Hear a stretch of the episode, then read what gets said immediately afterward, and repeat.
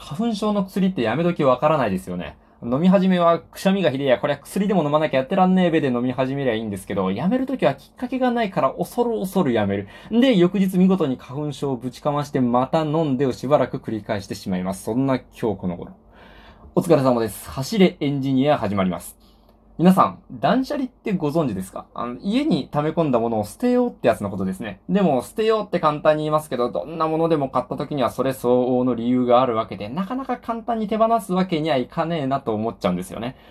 今日は、そんな断捨離をゴールデンウィークにがっつりやりましたというお話でございます。そもそもなぜ断捨離が必要なのかと言いますと、あの僕が物をすごく集めてしまう人間だからなんです。コレクターってやつ。ツイッターにもよくおもちゃ買いましたとかツイートしてるので、知ってる人は知ってるかもしれないですね。まあ、おもちゃとかフィギュアとか集めるのはもちろんなんですけど、箱もなかなか捨てられないんですよね。捨てちゃえよと言われりゃそれまでなんですけど、フィギュアの箱って、作品を収めるのに最適なんですよ。最近のフィギュアって交換用のパーツとか武器とか手首とか色々あるんですけど、それが綺麗に収められるんですよね。ビシッと。まあそれが入ってる状態で売られてるので当然ちゃ当然。っていうのもあって、そのフィギュアの箱をめちゃくちゃ溜め込んでたんです。そんな感じでフィギュアやらおもちゃやらがいっぱい持ってるんですが、飾るところには限りがあると。いやね。これでも、飾る場所は多い方なんです。うち僕の身長よりもでっかいディスプレイケースがあるんですよ。ちょっとこれについてもね、詳しくお話したいんですけど、またいずれお話します。このケースの中に40体ぐらいは飾ってるんです。それでも開封すらできてないフィギュアたちが20体以上あると。そんなにあったら居住スペースないだろうとお思いの方。ご明察ないんです、居住スペース。そんな人のために世の中には便利なサービスがあるんですね。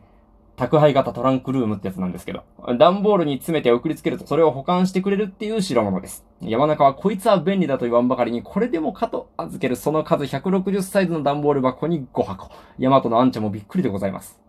ちょっと盛りましたね。一度に預けたわけではないです。3年くらいかけてじわじわと。で、さすがにやばいと思い立ったのが先日のゴールデンウィーク前。この機会に巣ごもり連休をお掃除習慣に当ててしまおうと考えたわけです。お待たせしました。ここに来てやっと今日の本題、断捨離でございます。といってもほとんどおもちゃの話なんですが、まずは先ほど話した空き箱の処分。100均で買ってきたセクションケース、セク、セクションケース、噛んじゃいました。セクションケースにパーツを収めていくと、20箱近くのパーツがこれくらいのお弁当箱サイズに収まっちゃいましたと。まあ、幸先いいですね。お次は段ボール箱に眠ったままのおもちゃやフィギュアたち。未開封のものもあるんです。もったいないですね。おもちゃなんてボロボロになるまで遊んでなんぼ、フィギュアなんて毎日めでてなんぼのもんです。そんなおもちゃたちの幸せを願って手放す決心をしました。全部で160サイズの段ボール箱に3.5箱。売るならメルカリが一番高いと分かっちゃいるけど、値下げ交渉やら発送手配がめんどくさい。というわけで全部マンだらけのプロにお願いしました。その額合計24万。購入した時はいくらだったのか考えるのは怖いのでやめときます。そんなこんなでおもちゃを断捨離することができました。とはいえ、断捨離の中の社しかできてないわけなんですけどね。この捨てるのね。断捨離の社。うん。そうやって売ったはいいんですけど、こう思う方いるんじゃないでしょうか。そもそも自分が欲しくて買ったもんなんじゃないの後悔しないのまた欲しくなるんじゃないのと。ごもっともですね。でもね、そんなこと考えてたら一生片付けなんてできません。フィギュアの空き箱に埋もれてゲームオーバーですよ。だからね、思い切って手放しましょう。誰にもかって言ったのかわかんないですけど。これね、物は考えようでして、別にこれ今手放すのが根性の別れというわけではないんです。もしまた欲しくなればまた買い直せばいいリリースキャッチです。そういう気持ちでお別れしました。もちろん今よりもプレミアがついてね、高くなるかもしれない。いや、間違いなくそうでしょう。でも、いいんです。いつか来るかもしれないその時のために真面目に働いて財布パワーを高めておこうじゃありませんかと。おもちゃたちだって箱に閉じ込められておくよりは自由にさせてやった方が幸せなはずです。いや、そこに違いない。以上が、しがないコレクターが手狭な賃貸で繰り広げた断捨離の報告でした。あー、大変でした、断捨離。そもそもね、荷物を広げて整理するスペースがないですからね。お手洗いの扉が段ボールのせいで20センチぐらいしか開かなかったり、箱を飛び越えながら移動しなきゃいけなかったり、もうね、改めて自分がね、この細身で身軽でよかったなと痛感させられました。